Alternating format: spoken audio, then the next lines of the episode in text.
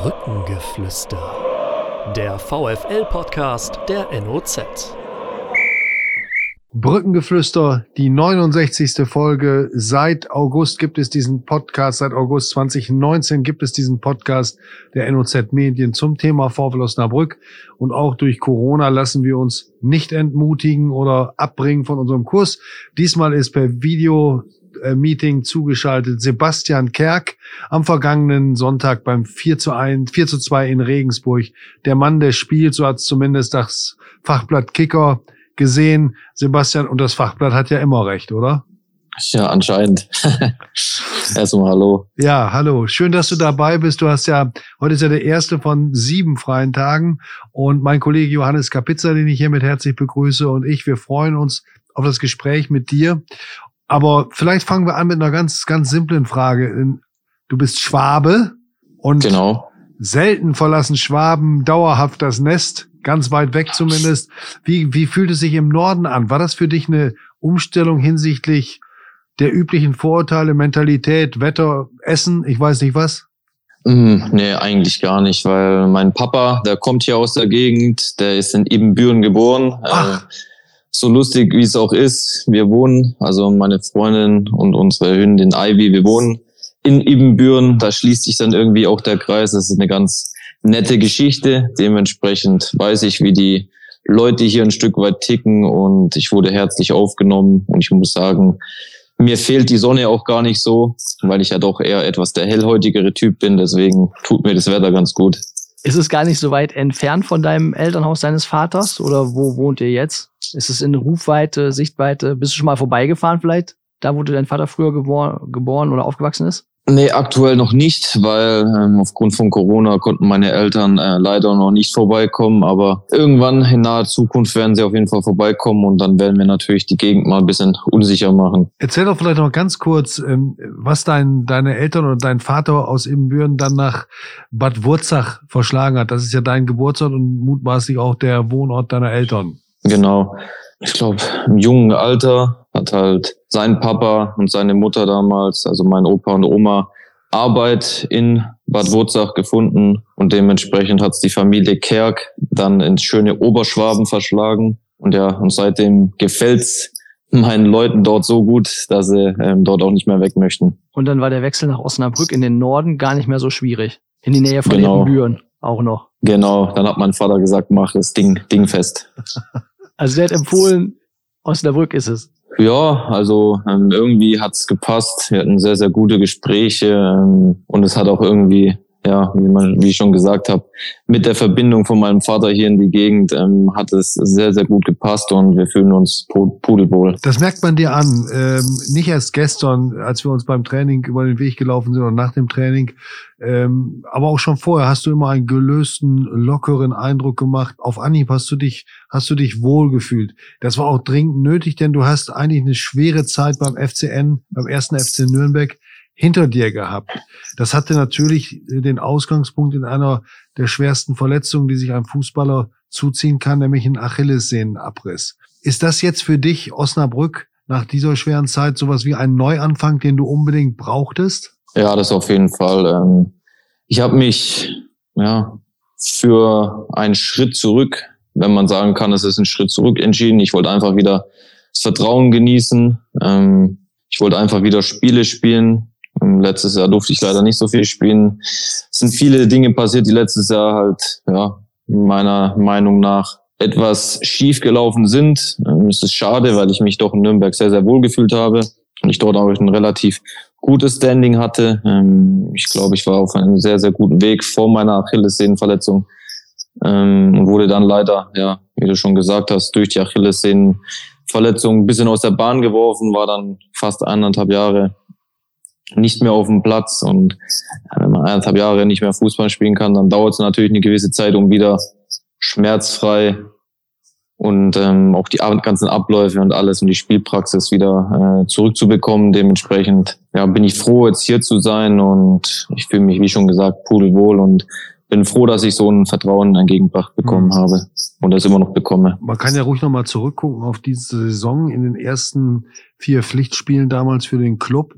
Hast du fünf Tore vorbereitet und äh, galtest du als der König, der, der Vorbereiter, der Assist-König. Und dann kam dieses Spiel gegen Union Berlin, Achillessehnenriss im linken Fuß. Und du bist dann erst am 20. Oktober 2018 wieder zurückgekehrt ins, ins Team, nachdem du in der zweiten Mannschaft, glaube ich, sogar im kleinen Derby gegen Fürth äh, den ersten äh, Versuch dann wieder gemacht hattest, ne? Ja, genau, ja. das stimmt. Also das, da warst du auf einem super guten Weg und ähm, diese Verletzung, wie ist sie passiert und wie hast du dich ähm, in dieser langen Zeit herangekämpft wieder? War das so auch die, die schwerste Zeit, die du als Fußballer hattest? Ja, klar, wenn man so eine lange Zeit raus ist, dann fällt es einem natürlich schon sehr, sehr schwer, vor allem weil ich ein sehr, sehr ehrgeiziger Spieler bin. Ähm, ich will immer ja, das Maximum rausholen, ich möchte immer wenn es geht, der beste Mann auf dem Feld sein und dementsprechend hatte ich auch den Antrieb, so schnell wie möglich zurückzukommen und ähm, wenn sich das Ganze natürlich so zieht, dann, dann ist es schon schwer, ähm, geduldig zu bleiben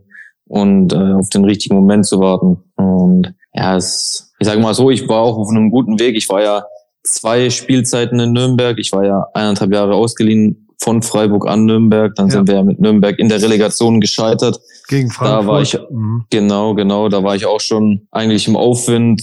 Und dort in dieser Rückrunde ähm, hatte ich dann schon die Problematik mit der Achillessehne. Ja. Hatte da schon äh, ja, gewisse Probleme an der Achillessehne, Achillessehne und dementsprechend ähm, musste ich mich halt behandeln lassen. Äh, leider konnte ich deswegen auch nicht an Olympia teilnehmen. Ähm, du gehörst zum Kader der Olympiamannschaft von Frank Genau, genau. Ne? Ja, und ja, das Ganze hat mir natürlich schon ein Stück weit einen Strich durch die Rechnung gemacht. Ähm, es hat auch einen Strich durch die Rechnung gemacht, dass mich der, der Club dann fest von SC Freiburg verpflichten konnte, weil natürlich auch äh, ein gewisses Geld aufgerufen wurde, was äh, jetzt nicht gerade äh, mal ebenso gezahlt werden kann. Und mit der Geschichte der Achillessehne hat sich das Ganze natürlich etwas ja, schwieriger gestaltet. Äh, und dementsprechend musste ich dann einen Umweg über Kaiserslautern machen. Und ein Jahr später bin ich ja dann doch zum Glück äh, zum Club zurückgekehrt und konnte dann auch sehr, sehr gut starten. Und dann ist das natürlich mit der Achillessehne passiert, dass die komplett gerissen war und dann war das Dilemma da. Du hast eben gesprochen über den Schritt zurück, den du nach Osnabrück machen musstest. Wie schwer ist das gefallen zu sagen, hm, Osnabrück eher mal nicht so ein gestandener Zweitligist und Nürnberg eigentlich immer mit hohen Ambitionen dabei? Hm, das war für mich gar keine schwere Entscheidung ich hatte sehr, sehr gute Gespräche äh, mit Benjamin Schmedes und dem Trainer. Ähm, ich habe sofort gemerkt, da ist ein Feuer da und dieses Feuer ähm, wollte ich so früh es geht äh, entfachen. Ähm, Benjamin Schmedes hat auch letztes Jahr im Winter schon bei mir angefragt gehabt in Nürnberg. da war das Ganze für mich noch, ja, ich habe einfach gedacht, so ich kann in der Rückrunde nochmal angreifen. Ist natürlich anders gekommen. Ich habe es mir anders vorgestellt und dementsprechend war der Kontakt zum VfL schon sehr, sehr früh da und mich hat mich auch imponiert, wie die Leute sich bemüht haben und ja, deswegen war das für mich keine schwere Entscheidung. Wie gesagt, ein Schritt zurück, sieht vielleicht aus wie ein Schritt zurück, aber für mich persönlich ähm, war das das Beste, was äh, hätte passieren können. Und wenn man in der letzten Saison und in dieser Saison auf die Tabelle schaut, dann ist es äh, gar nicht so der verkehrte Schritt gewesen, wenn man sieht, wie schwer sich Nürnberg tut. Ja, das stimmt. Ähm, aktuell sind wir ja gut aus den Startlöchern gekommen. Ähm, Nürnberg steht jetzt natürlich ein bisschen weiter unten in der Tabelle. Ähm, ich drücke den Jungs natürlich die Daumen, dass sie das schnellstmöglich äh, in, in ruhigere Gewässer kommen. Äh, natürlich erst nach dem nächsten Spieltag. Das wird ein besonderes Spiel, über das wir noch reden. Aber wir müssen auch natürlich ein bisschen noch zurückschauen. Vorab aber noch mal die Frage, ähm, ihr Fußballer kennt euch ja untereinander durch die Clubs hinweg aus äh, Begegnungen mit der U20, die du gespielt hast, U19, aus vielen Vereinen. Aber ich glaube, du kennt, kanntest vorher aus dem Zusammenspielen keinen einzigen der Jungs, die in Osnabrück sind, ne? Ja, das stimmt. Äh, mit den Jungs hatte ich leider noch gar keine Berührungspunkte. Ähm, schade, weil es sind alles sehr, sehr feine Kerle und ähm, ich mag jeden Einzelnen sehr.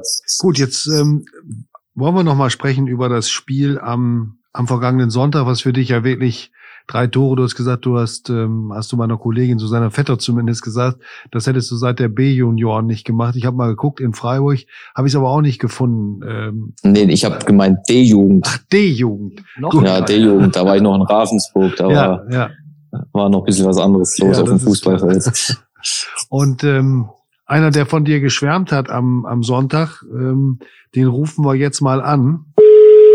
Da sind wir. Harald Pistorius, guten Tag. Äh, Ich spreche mit Harald. Uli Potowski. Ulrich Potowski. Genau. Ulrich, sehr gut. Wir sind hier im Podcast äh, Brückengeflüster zum Thema VfL Osnabrück.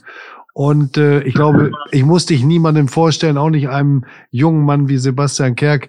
Du bist bei RTL eine Reporterlegende und ich rede jetzt nicht nur vom Sport gewesen und bist im Sport immer verbunden geblieben, warst der Anchorman des ersten deutschen Privatsenders, der über die Bundesliga berichtete und bist heute unter anderem neben vielen anderen Tätigkeiten als Buchautor und im Entertainment-Bereich bist du immer noch Fußballkommentator und hast am Sonntag das Spiel VfL Osnabrück bei Jan Regensburg kommentiert. Sebastian Kerk ist hier bei uns im Podcast. Er hat ja einen ganz guten Auftritt hingelegt. Vielleicht erzählst du ein bisschen, wie du ihn und das Spiel des VfL Osnabrück am Sonntag erlebt hast. Ja, zunächst mal hallo Sebastian. Ja, hat einfach Spaß gemacht, äh, den Jungs zuzugucken. In der ersten Viertelstunde habe ich gedacht, oh, wird schwierig, weil Regensburg da ja doch die etwas äh, dominierende Mannschaft war. Aber was mir von Anfang an eigentlich gut gefallen hat, der VfL hat immer seine Ordnung im Grunde genommen beibehalten und hat dann auch Lösungen angeboten. Es war jetzt kein, in der ersten Halbzeit kein, kein, kein Sturm- und Drangspiel, aber man hat dann schnell gemerkt, die sind äh, sehr schnell in der Lage zu antworten. Und dann hat der Sebastian ja in Anführungsstrichen das Glück gehabt, dass er da so schön gefault wurde und den Elfmeter dann auch äh, souverän verwandelt hat. Aber was uns natürlich alle am meisten begeistert hat, war dieser, ich weiß nicht, wie viele Meter es waren, dann letztendlich 30 Meter, aber bestimmt dieser Freistoß mit dem linken Fuß oben rechts ins Eck. Jetzt bin ich nicht mehr der Kommentator, der wie andere Kollegen schreit, mir platzt gleich die Hose oder sowas. Das höre ich ja manchmal. Ich sage sowas nicht, aber ich habe großen Respekt davor und es war ein, ein, ein Wahnsinnsfreistoß, den man in dieser Form ganz selten sieht. Und ich habe dann auch spontan gesagt, das muss eigentlich auch dann auf der Vorschlagsliste stehen zum äh, Tor des Monats bei den lieben Kollegen von der ARD. Also ich bin voll des Lobes, aber schon seit Wochen und Monaten für den VfL Osnabrück, weil ich euch ja auch noch für so einen kleinen Radiosender manchmal beobachte und kann nur sagen, da herrscht offensichtlich Disziplin, Ordnung, Mannschaftsgeist, gute deutsche Tugenden. Auf der anderen Seite hat man dann aber auch immer wieder so ein paar Spieler dabei, wo man merkt, dass die auch individuell den Unterschied ausmachen können. Also im Moment alles optimal und trotzdem, ich glaube, ihr seid euch dessen bewusst, immer schön auf dem Boden bleiben. Jeder Punkt ist ein Punkt, der einem garantiert, dass man in der zweiten Liga bleibt.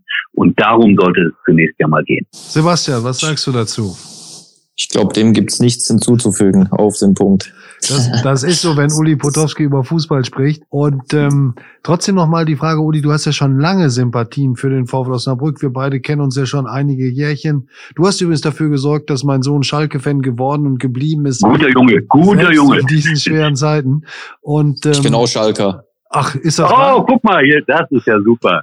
Gut, dass ich das erfahre, Sebastian. Wo, wo kommt das denn her, Sebastian? Ja, wie gesagt, mein Papa, die Familie kommt ja aus Ibbenbüren und die haben das Schalke-Gen mir mitgegeben. Also bei mir ist die ganze Familie blau-weiß. Da gibt's auch nichts anderes. Also so wie bei Sebastian Klaas, ne? Ja, es läuft ja optimal hier in dem Gespräch. Aber Uli, ähm, nochmal, wo kommt deine deine Sympathie für Osnabrück her? Du bist äh, immer gerne zur Bremer Brücke gekommen und ähm, Ja, das, das, das ist relativ einfach äh, zu erklären, Harald. Wenn man, also ich, ich bin ja, ich habe keine Ahnung, in wie vielen Fußballstadien ich auf der Welt gewesen bin. Und ich mochte immer diese relativ engen Stadien besonders gerne. Und das ist ja nun mal so an der Bremer Brücke. Und ich mochte auch immer so ein bisschen, wenn ich das sagen darf, die Underdogs, weil der VfL Osnabrück ist ja jetzt kein Verein, der hier auf seinem äh, Briefkopf äh, wahnsinnig viele Erfolge stehen hat, äh, aber ein Verein, der immer brav gearbeitet hat, dann auch mal plötzlich auf sich aufmerksam gemacht hat, weil man, Sebastian wird das wahrscheinlich gar nicht vor Augen haben, weil man ein DFB-Pokalspiel bei Bayern München gewonnen hat. Und das war dann immer so dahin führend, dass ich gedacht habe, äh, guck mal, das, das ist irgendwie auch ein besonderer Verein. Der wird wahrscheinlich nie in seinem Leben deutscher Meister.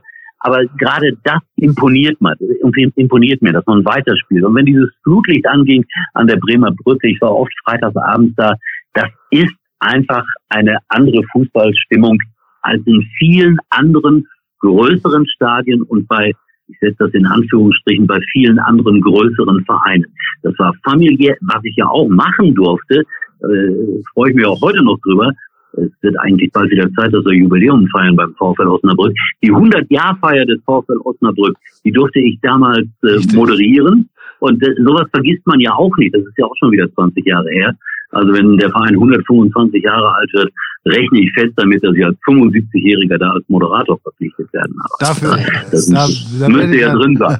Dafür werde ich an allen Strippen ziehen, dass das klappt. Ich kann mich auch gut an den Abend im äh, Hotel Remarque erinnern. War, War eine tolle Geschichte und äh, hat trug deine Handschrift und ähm, ja, du bist ähm, ja und da kommt die Verbindung eigentlich her, ja. dass es dann immer wieder mal Menschen gab, mit denen ich direkter oder indirekter zu tun hatte und das bleibt für immer. Da kannst du ja vielleicht mal irgendwann auch den VfL Osnabrück einbauen in deine Lockebücher. Du schreibst äh, unter anderem, du bist ja einer von diesen vielseitigen Alleskönnern, schreibst äh, Jugendfußballbücher, so ist es, glaube ich, richtig, Jugendfußballromane. Und das ging los mit Locke bleibt am Ball und das geht immer noch weiter. Äh, ich, dann sollte Locke doch irgendwann mal vielleicht zum VfL wechseln oder so. Ja, das wird schwer, weil Locke ist ja Schalker, wie du weißt. Ja. Äh, also jetzt nicht falsch verstehen, aber da geht es dann nicht unbedingt von Schalke zum VfL Osnabrück. Ja. Aber äh, es ist einfach so, dass äh, es sind, man muss der Fairness halber sagen, es sind Kinderjugendbücher. Ja. Äh, Jugendliche lesen, also Kinderbücher. Ja. Jugendliche lesen ja leider gar nicht mehr. Das ist einen großen Kummer in mir auslöst. Oder kaum. Und äh, ich freue mich immer, wenn ich irgendwo dann mal so einen acht-, neunjährigen erwische, der das vorgelesen bekommen hat oder der das auch nach Möglichkeit selber gelesen hat. Ich habe ja auch schon äh, Lesungen gemacht mit Locker, auch in der Stadtbücherei in Osnabrück übrigens. Ja. Und insofern, äh, das ist etwas, was mir ungeheuer wichtig ist neben dem Fußball. Fußball ist für mich eine ganz schöne und wichtige Sache, aber jetzt auch wiederum nicht falsch verstehen. Fast wichtiger ist mir der Kontakt zu den Kindern und dass ich mit denen über im wahrsten Sinne des Wortes Gott und die Welt diskutieren kann. Fußball ist dabei immer ein gutes Transportmittel, aber ich sage das auch immer laut und Deutschland, äh, laut und deutlich, Deutschland ist auch gut, laut und Deutschland, laut und deutlich, Gott, oh Gott. Fußball ist nicht alles auf dieser Welt. Also es ist schön, wenn man sich dafür interessiert, wenn man vielleicht auch sehr viel dafür gibt und trainiert, aber behalte immer im Leben einen zweiten Weg im Auge, weil es werden eben halt nur ein paar hundert Fußballprofi und das gönne ich denen auch allen von Herzen. Aber du musst immer auch noch einen zweiten Weg haben und auch noch ein paar Dinge, die dich ansonsten interessieren. Und das ist so meine Botschaft. Und ich bin so ein Kämpfer für Fair Play und für, ja, für Achtsamkeit und, und ja, das ist mir alles wichtig, das auch noch so am Rande ein bisschen mit rüberzubringen. Uli, ich glaube, wir machen, äh, sobald Corona das wieder zulässt, ein bunten Fußballabend mit dir in Osnabrück mit einer kleinen Lesung. Wir holen Sebastian Kerk dazu, dann könnt ihr beiden vielleicht darüber sprechen, wie sich Schalke 2020, 21 doch noch gerettet hat vom Abstieg. ja, könnte ja passieren. Ja, ich mache das gerne. Ich ja. ja, wenn ich das noch kurz sagen darf, ich habe da auch noch ein wirklich, wie ich finde, ist immer blöd, wenn man das über sich selber sagt. Ich habe ein sehr schönes Buch mit, Buch mit dem Wolfgang Borsbach zusammen ja. gemacht äh, wirklich ein sehr schönes Lebensbuch, 52, ein Jahrgang zwei Leben. Und der ist ja auch großer Fußballfan. Und äh, erste FC Köln, also wir sind Leidensgenossen im Grunde genommen im Prinzip, äh, was, was die Siege in der Bundesliga angeht. Aber äh, den würde ich dann auch noch gerne mit dazu nehmen, weil das ein wunderbarer Mensch ist, ein wunderbarer Erzähler ist. Und ich merke schon, äh, Sebastian, Bosbach, Potowski, Harald, du als Moderator, das wird ein schöner Abend in Osnabrück, da habe ich keine Zweifel. Dann machen wir das. Und Sebastian Kerk, jetzt nochmal an dich die Frage. Uli Potowski ist wirklich einer der größten Schalke-Kenner äh, über eine lange Zeit und äh, er ist auch einer der ersten Reporter gewesen, der das, der sich zu seinem Fan-Dasein bekannt hat. Die anderen haben das dann erst hin in der Folge. Da war der Uli Pionier auch mal zugegeben, dass sie einem Verein nahestehen, was ja ganz normal ist, wenn man fußballerisch aufwächst und sozialisiert wird.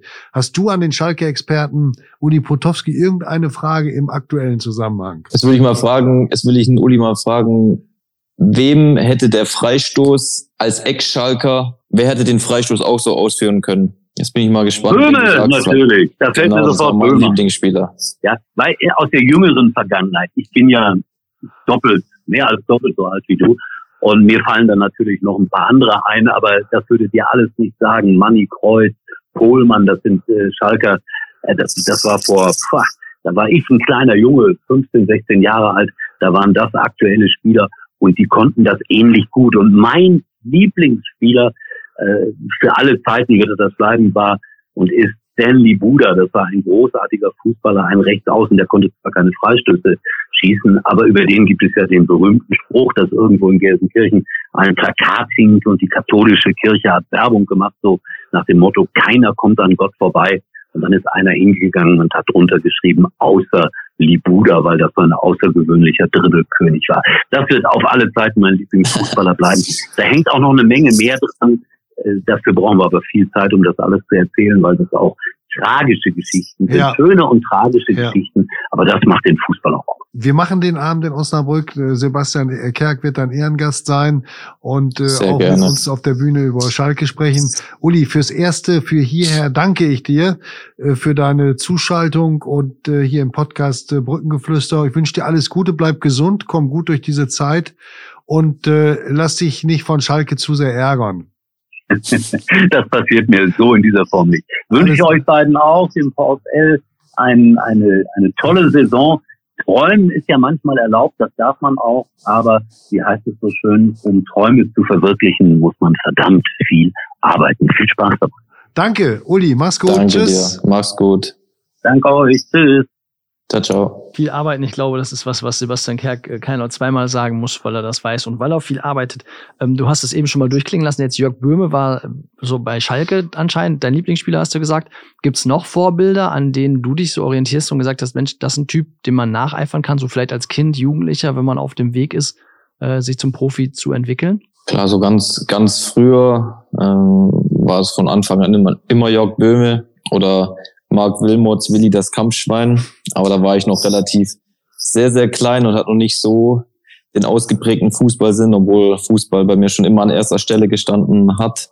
Ähm, klar, Mesut Özil war auch immer ein Spieler, dem ich nachgeeifert habe, ähm, auch ein linker Fuß, feiner Techniker. Aber Stand jetzt muss ich wirklich sagen, so ist ein Spieler, zu dem ich aufschaue und dem ja ich auch versuche teilweise Sachen nachzumachen äh, oder abzuschauen, äh, ist Kevin De Bruyne, weil ich finde, für mich gibt es keinen besseren Mittelfeldspieler wie Kevin De Bruyne. Der hat einen abartigen rechten Fuß, der spielt super Bälle, hat ein super Gefühl für den Raum, super Standardsituationen. Also für mich ist der der kompletteste Mittelfeldspieler und dementsprechend äh, schaue ich natürlich gerne solchen Spielern zu und versuche mir auch ein Stück weit was von den äh, Jungs abzuschauen.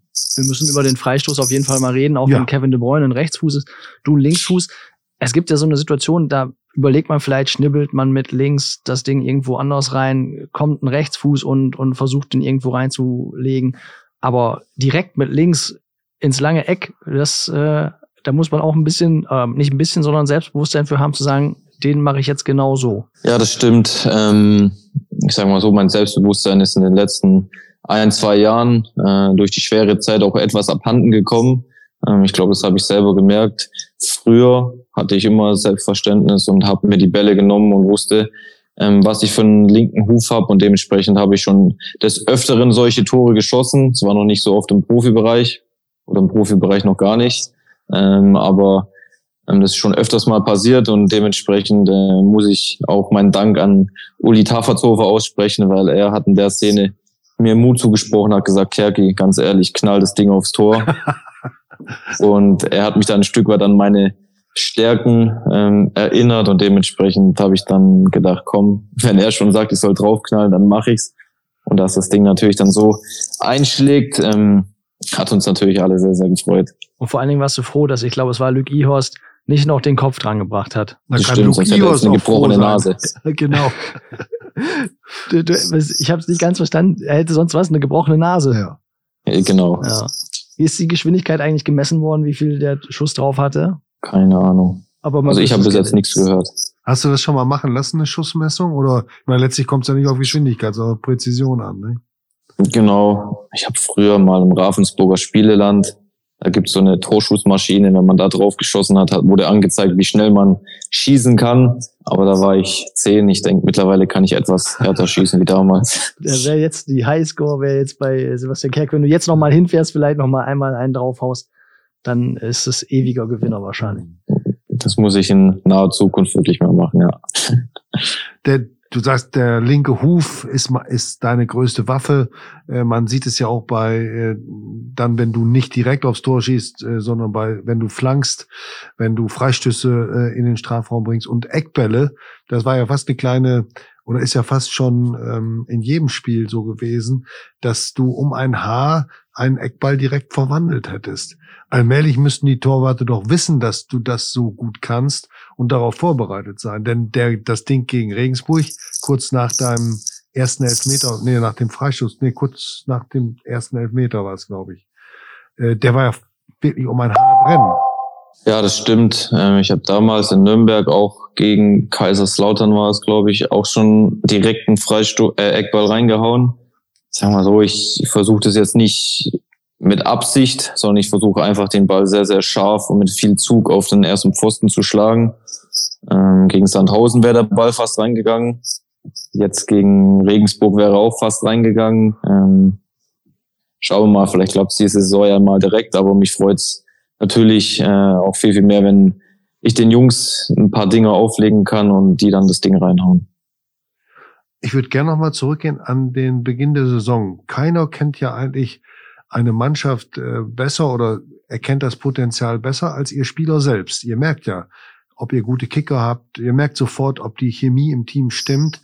Und deshalb meine Frage, habt ihr äh, so überraschend der, der Weg des VfL in dieser Saison für manchen Beobachter außen war, habe ich manchmal so den Eindruck, als, als wenn ihr fast damit gerechnet habt.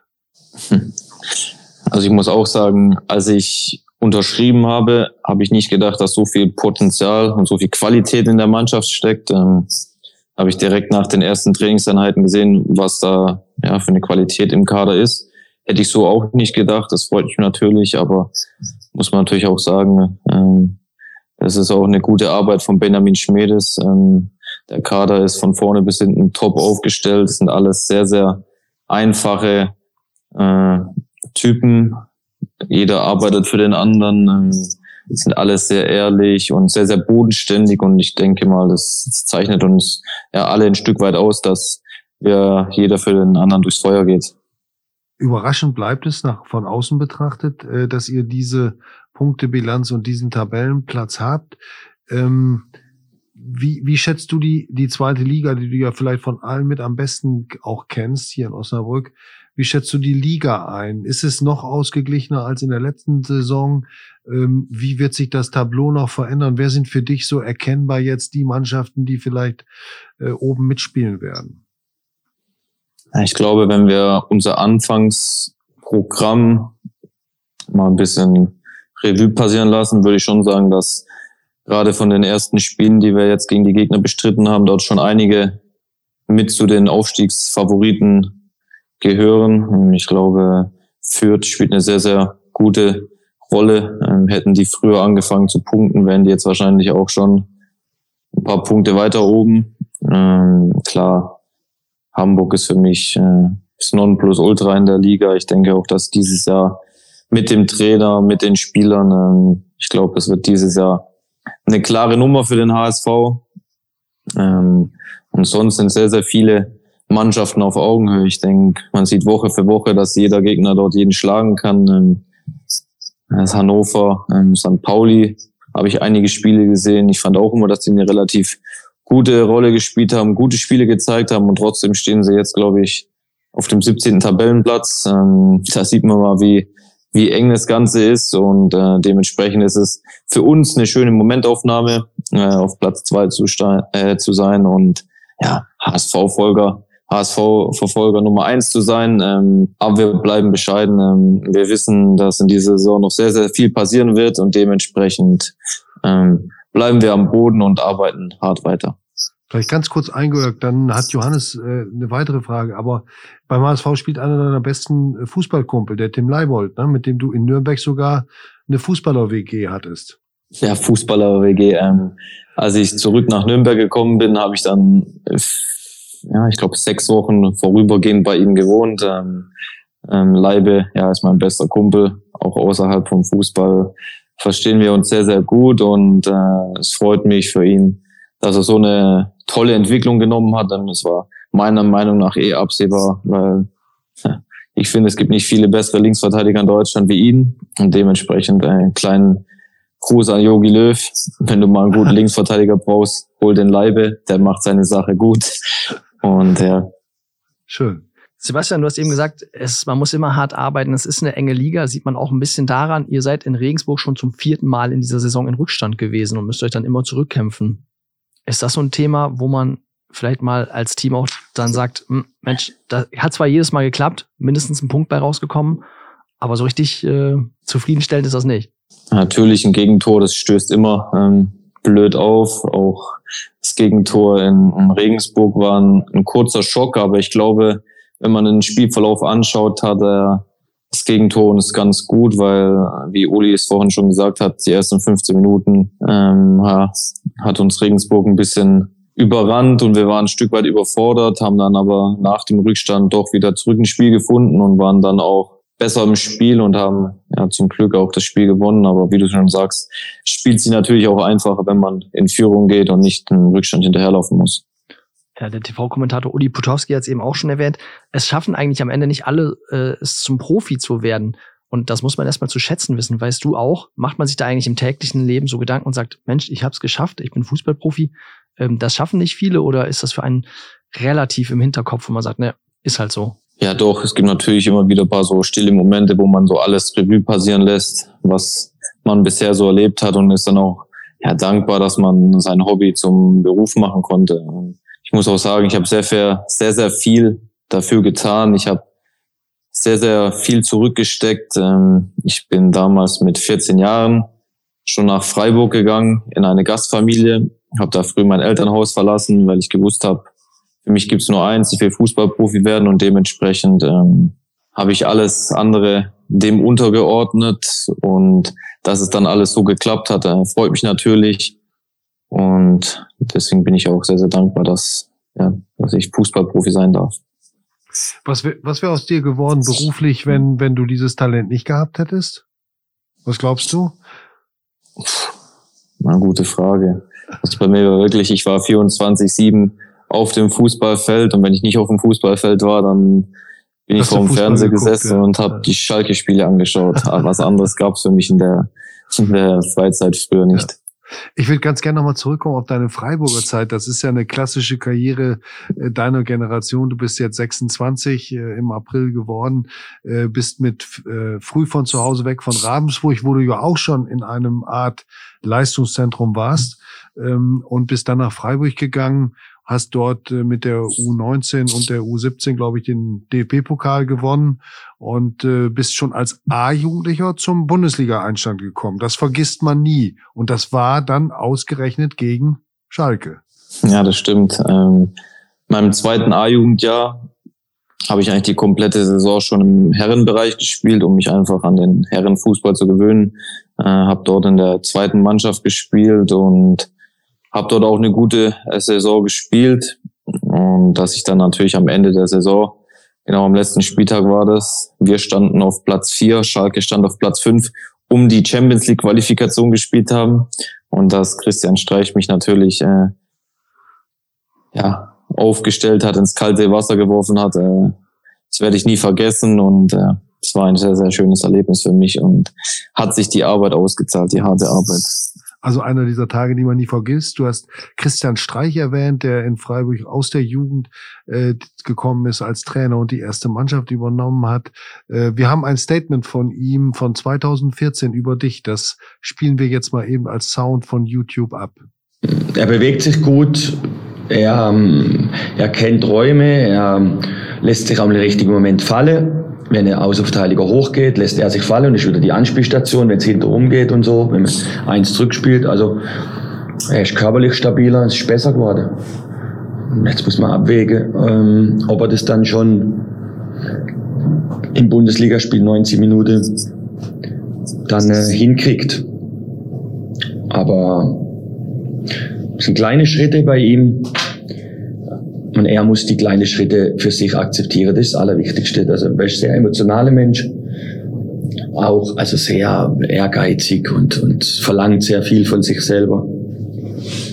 Ähm, und er muss er muss die Ruhe finden und die Stabilität und er darf nicht für sich selber zu enttäuscht sein, wenn er Fehler macht in einer Aktion im Spiel, dass er sofort wieder umschaltet und dass er das auf den Kopf streicht. Das ist für ihn eine Schwierigkeit und, und er muss die, an der körperlichen Stabilität jeden Tag arbeiten. Er hatte sehr gute Standard, das ist ein Kriterium, aber es ist nicht das erste Kriterium. Also es muss schon das andere einfach passen, weil ich stelle ihn nicht auf wegen des Standards, sondern ich stelle ihn auf, weil er äh, wegen Fließen, wegen, wegen Spiel, wenn es läuft und, und dann mit, der, mit dem Zusatz plus gute Standards. Hat er recht und das war ein typischer Streich, ne? Ja, das stimmt. Wie hast du den Coach in Erinnerung? Ja, es war ein sehr, sehr, oder ist immer noch ein sehr, sehr akribischer Trainer, ähm, der dem Fußball alles unterordnet, ähm, fachlich wahrscheinlich mit der beste Trainer in der Bundesliga. Ähm, ist immer wieder phänomenal, wie er es schafft, Jahr für Jahr die Mannschaft so aufzustellen, ähm, mehr oder weniger ungefährdet in der Bundesliga zu bleiben. Das ist schon äh, phänomenal. Ähm, ich werde ihm auch für immer dankbar sein, dass er mich ja zum Bundesligaspieler gemacht hat. Äh, manchmal bin ich mit seiner akribischen Art dann nicht so gut zurechtgekommen als junger Spieler. Ähm, Fällt es dann manchmal einem schwer, wenn man einem jungen Spieler nach zu oft kritisiert und angegangen wird. Ähm, jetzt rückblickend äh, kann ich sagen, dass ich es verstehen kann. Wenn ein Trainer einen viel angeht, viel kritisiert, ähm, dann tut er das nur, weil er ja auch das Potenzial sieht, äh, einen besser zu machen. Und wenn der Trainer dich links liegen lässt, dann ist es meist schon zu spät und dementsprechend äh, ist immer eine schöne Erinnerung an Freiburg und natürlich auch an äh, Christian Streich, der ein hervorragender Trainer und auch ein hervorragender Mensch ist. Er hat gesagt, äh, man muss die kleinen Schritte gehen und das auch akzeptieren. Wie leicht fällt dir das, wenn man mal kleine Schritte machen muss und nicht immer den großen Schritt auf einmal? Ja, früher ist es mir sehr, sehr schwer gefallen. Wie er schon gesagt hat, ich bin sehr, sehr ehrgeizig, sehr akribisch und wollte früher immer am liebsten 90 Minuten auf dem Platz stehen und jedes Spiel spielen und ähm, ich hatte sehr, sehr viele Einsatzzeiten unter ihm. Ich glaube, ich habe in den eineinhalb Jahren 30 Bundesligaspiele gemacht, ähm, fünf Euroleague-Spiele, ein paar DFB-Pokalspiele. Also er hat schon sehr, sehr viel Vertrauen mir entgegengebracht. Ähm, aber wie gesagt, in den jungen Jahren ist man dann doch etwas stürmischer unterwegs und kann dann diese äh, kleineren Schritte vielleicht nicht ganz nachvollziehen und dementsprechend ähm, ja, kann ich jetzt sagen, dass er mit dem, was er gesagt hat, zu 100 Prozent recht hatte. Du hast gesagt, du wolltest am liebsten äh, immer spielen. Ähm, hast du auch, glaube ich, hier schon mal geäußert, diesen Anspruch.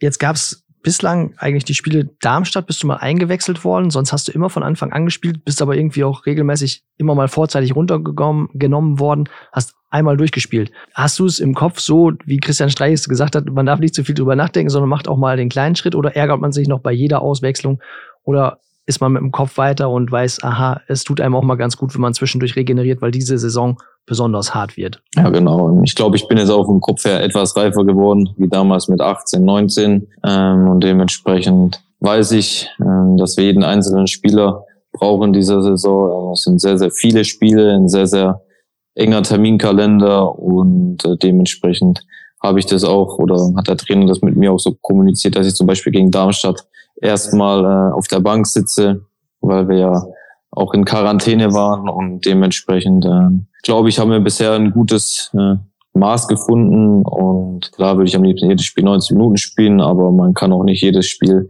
seine beste Leistung zeigen und manchmal ist dann auch die Luft raus und dementsprechend tut es dann auch gut, frischen Wind wieder reinzubringen, ähm, weil wie gesagt, wir haben einen breiten Kader, jeder hätte es verdient zu spielen und dementsprechend, wenn man rauskommt, dann ist es in Ordnung, weil man jedem anderen auch die Chance gönnt, auf dem Platz zu stehen. Diesen Teamgeist hast du schon mal angesprochen und hast letztes Mal den Kollegen von der Videoredaktion bei uns aus der Notz gesagt, es ist eigentlich auch relativ egal, wer die Tore schießt, aber ich brenne dann doch ein bisschen drauf, dass es mal das erste wird in der Saison. Und jetzt sind es gleich drei geworden. Die müssen dich öfter mal vorher interviewen. Ja, das stimmt allerdings. Ähm Klar, normalerweise bin ich eher der Vorlagengeber, aber ich habe auch einen ordentlichen Torabschluss. Ähm, trotzdem freut es mich natürlich, wenn ich mal Tore schießen darf und dass es jetzt gleich drei waren. Das hätte ich mir auch nicht ausmalen können und dementsprechend freut es mich immer noch. Waren zwei Elfmeter dabei. Ähm, du bist bisher nicht bei allen Clubs äh, Elfmeterschütze Nummer eins gewesen. Ähm, ich kann mich erinnern, in Nürnberg äh, habt ihr mal eine schwarze Serie mit Elfmeter Fehlschüssen gehabt, ne? Relativ viel in einer Bundesliga-Saison und dann wurdest du gefragt, äh, wer den nächsten Elfmeter schießen soll, hast du gesagt, ich. Ja, genau, das stimmt. Äh, in der Saison hatten wir sehr, sehr viele Fehlschüsse. Ähm, die meisten Zeit, wenn da mal ein Elfmeter war, war ich nicht mehr auf dem Platz gestanden.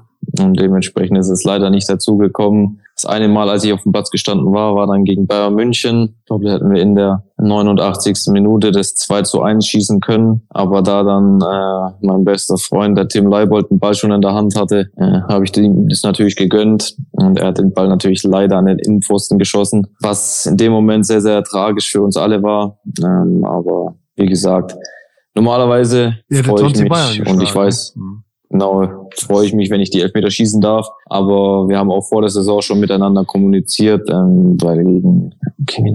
Ach, gegen Hannover hat der Christian Santos äh, den Elfmeter geschossen. Das haben wir vor dem Spiel auch klar untereinander kommuniziert gehabt, weil Stürmer brauchen einfach Tore. Und dementsprechend habe ich meinen Wunsch äh, hinten angestellt, weil ich weiß, wie wichtig er für uns sein wird und wie wichtig er für uns ist. Dementsprechend habe ich gesagt, nimmt er den Ball, hau den Ball rein und das hat er ja getan und dementsprechend alles gut. Kommen wir noch mal zu der Positionsfrage. Auch das haben die Kollegen von der Videoredaktion Benjamin Beutler äh, schon gefragt. Du hast es klar beantwortet du bist auf der 10 ausgebildet worden in Freiburg und du bevorzugst die Position in der Zentrale, spielst aber auch andere Positionen genauso gut und genauso gerne. Das sind einige auf links außen, das haben wir in Osnabrück gesehen. Du hast auch schon auf der rechten Seite gespielt. Das ist dann das Modell Robben, wenn man mit dem starken Fuß nach innen ziehen kann. Ähm, du hast sogar auch schon mal in Nürnberg, glaube ich, äh, Linksverteidiger gespielt, was auch nicht so schlecht gelaufen ist. Also die Vielseitigkeit geht weit. Könntest du dir eigentlich auch eine Rolle in der vordersten Spitze vorstellen? Da habe ich so ein bisschen dran gedacht, als äh, in, in äh, Regensburg der Luke ausfiel. Ja, also ich glaube, in der Sturmspitze zu spielen, ich würde das Ganze natürlich ein Stück weit anders interpretieren wie jetzt so ein Stoßstürmer. Ähm, Klar. Aber so, ich hätte da jetzt gar kein Problem. Ähm, ich glaube, gegen Regensburg, gegen Ende hin hat der Trainer mich dann auch in die Sturmspitze äh, beordert, weil wir dann ein Stück weit anders agiert haben auf dem Feld mit einem 4-2-3-1. Dann hat Ludovic Reis äh, in der Zentrale hinter der Spitze gespielt und der Trainer hat mich dann reingestellt und ja, deswegen könnte ich die Position durchaus gut spielen. Und die anderen Sachen, äh, Linksverteidiger, das waren ja ein äh, Versuch, ein Experiment. Wird dir das gefallen? Es ist ja für einen Linksfuß mit Tempo und äh, diesem Ballgefühl äh, natürlich eine ideale Position auch. Ja, das stimmt. Ähm, in dem einen Spiel ist Leibe ausgefallen mit der fünften gelben Karte. Oh ne, war es gelb-rot? Ich weiß gar nicht mehr. Ja, auf jeden Fall hat mich dann der damalige Trainer Boris schon mal gefragt, ob ich mir das vorstellen könnte, auf der Position zu spielen und habe ich klar gesagt, ähm, wieso auch nicht. Ähm, in dem im heutigen Fußball hat man sehr, sehr viele Ballkontakte auf den Außen Außenverteidigerpositionen. Ähm, das sind mehr oder weniger verkappte Spielmacher. Und ich liebe es, wenn ich den Ball am Fuß habe und das Spielfeld vor mir habe. Dann kann man sehr, sehr viele Situationen kreieren. Und wir machen ja so viele Teamsitzungen, wo man dann oft die ganzen Anweisungen an alle Außenverteidiger ähm, hören mitbekommt und hören äh, darf. Und dementsprechend war das Ganze für mich sehr, sehr einfach umzusetzen. Und dass es natürlich so geklappt hat, hat Spaß gemacht, ja. Wir haben es vorhin versprochen, wir müssen auch noch mal ein bisschen kurz über das nächste Spiel reden. Das ist das Spiel gegen den ersten FC Nürnberg, gegen deinen Ex-Club. Für dich so ein Ding, wo du besonders motiviert bist? Oder kannst du es inzwischen ein bisschen abhaken oder sagst du, nee, das, das Spiel, da will ich auf jeden Fall zeigen, was ich kann, den zeige ich jetzt mal? Na klar, es ist ein besonderes Spiel für mich. Ähm, ich freue mich auch drauf, die ganzen Leute wiederzusehen. Ähm, natürlich muss ich auch sagen, bin ich schon etwas motiviert, äh, weil so wie mit mir letztes Jahr umgegangen wurde und mit vielen anderen Spielern, ähm, das war nicht gerade die feine Art, aber die ganzen Verantwortlichen sind da mittlerweile fast schon gar nicht mehr da. Dementsprechend ähm, ist das Thema Nürnberg für mich auch abgehakt. Ähm, es ist schade, wie es gelaufen ist. Es tut mir auch leid für die Fans, weil ich mich von denen nie wirklich verabschieden konnte. Ähm, aber trotzdem, es ist ein besonderes Spiel für mich, aber ähm, ich werde da jetzt nicht übermotiviert reingehen. Ähm. Und bis dahin heißt es erstmal sieben Tage frei. Da haben wir vorhin, Uli Putowski hat gesagt, es wird zu wenig gelesen. Was machst du mit so viel Freizeit plötzlich? Klar, ihr habt eigene Pläne, ihr sollt auch was nebenbei machen aber ein bisschen frei ist dann ja doch mal erlaubt, mehr als sonst. Ja, das stimmt. Ähm, aber ich werde trotzdem für mich einiges machen. Ähm, wir bekommen einen Trainingsraum aufgeschlossen, einen Kraftraum. Dementsprechend werde ich öfters mal äh, an der Illoshöhe vor Ort sein, um dort äh, ein paar Krafteinheiten abzu absolvieren. Ähm, wir haben Laufpläne bekommen, um zu Hause dann auch äh, auf die Meter zu kommen, die wir brauchen. Ja, ansonsten werde ich viel Zeit, äh, viel Zeit mit meiner Freundin und unserer Hündin verbringen, äh, raus in die frische Luft gehen, Kopf frei bekommen und die Zeit genießen. Und dann äh, gilt nächste Woche der Fokus im ersten FC Nürnberg.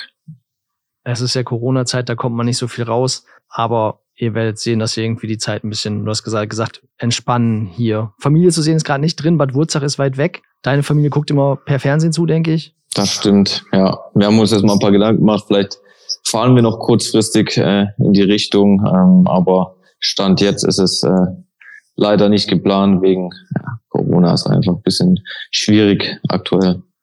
Wenn ihr hinkommt, wäre es nicht verkehrt. Ich habe gesehen, es gibt einen Wikipedia-Eintrag über die Gemeinde. Äh, da ist Heiko Butcher genannt. Der ist Fußballer ja auch, auch früher bei Freiburg gewesen, auch ein bisschen älter.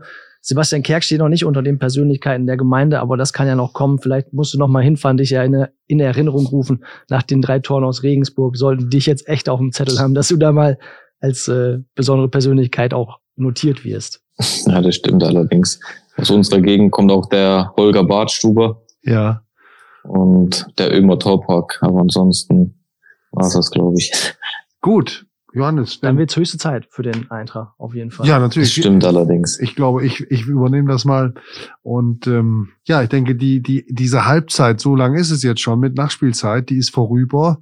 Ich hoffe, dass ähm, du ein bisschen Spaß hattest an diesem Format Podcast. Und ähm, ich hatte zumindest das Gefühl, dass dir gefallen hat. Deine Antworten waren, waren spontan und ehrlich und offen und ausführlich. Ich bedanke mich dafür, auch im Namen von Johannes Kapitza, denn wir sind schon beim Schlusswort. Wir wünschen dir, deiner Freundin und der Hündin, die aber, glaube ich, kein, ist kein Kampfhund, ne? Nein, nein, das ist eine französische Bulldogge, so eine kleine Knutschkugel. Ja. Ähm, dass es euch gut geht, dass ihr gut durch Corona kommt und wir freuen uns auf die nächsten Spiele eurer Mannschaft. Macht uns auch Spaß zuzuschauen und ja, toi, toi, toi. Das war der 69. Podcast Brückengeflüster mit Sebastian Kerk und zugeschaltet der zweite Schalke-Fan Uli Potowski. Johannes Kapitzer und ich sagen Danke, alles Gute, bleibt gesund. Vielen Dank, hat Spaß gemacht und bis zum nächsten Mal. Danke. Macht's gut. Tschüss. Tschüss.